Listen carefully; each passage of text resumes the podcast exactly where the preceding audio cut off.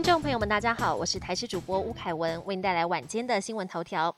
国庆连假是否让本土疫情升温呢？今天总共新增了四点一万例本土个案，反倒比上周二减少。但指挥官王必胜判断，疫情还在高原期，确诊数减少可能是廉价效应。而现在各国又陆续出现了其他的新变种病毒，其中 BF. 点七在美国解出的比例已经窜升到排名第三，香港还验到 B. 点二的病毒之 XBB，号称最具。免疫逃脱性，而台湾边境即将解封，让新变种病毒侵台几率大增。但有医师指出，国内历经 BA. 点五大流行，加上疫苗接种率高，估计新变种病毒对台湾的影响有限。环保意识抬头，连锁超商业者从十二号开始陆续停止供应一次性的外带提网，超过六千五百家门市提网库存用完之后就不会再提供，预估一年可以减少超过三百五十公吨的塑胶垃圾。业者也推出改版后的不织布提袋，一个两元可以重复使用。对此，民众大多表示支持，也有民众说原本就会自备环保袋，所以不受影响。中研院第一位戏曲院士曾永义被誉为戏曲泰斗，一生致力研究戏曲，为后辈建立学术稳固基础。近年他所合编的昆剧十月十四号要登场，没想到在开演前十月十号当天在家中过世，享受八十一岁。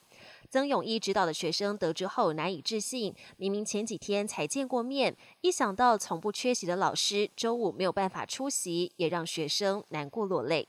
国际焦点：全球首富马斯克日前恢复对社群媒体平台推特的收购兴趣，更表态想把推特打造成美国版的微信。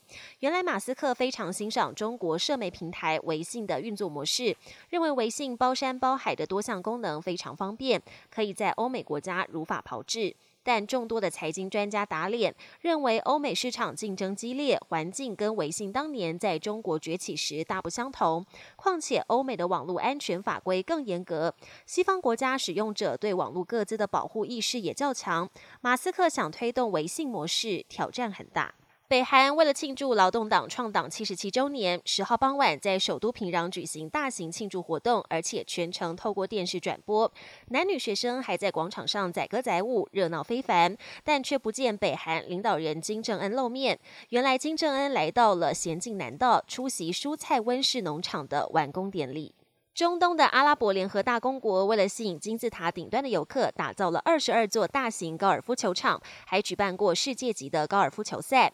为了维护翠绿草皮，高尔夫球场用水量惊人，每一个洒水器每秒就会用掉一点七三公升的水。到了炎热干燥的夏季，一天就要耗掉六七百万公升的水。本节新闻由台视新闻制作，感谢您的收听。更多内容请锁定台视各节新闻与台视新闻 YouTube 频道。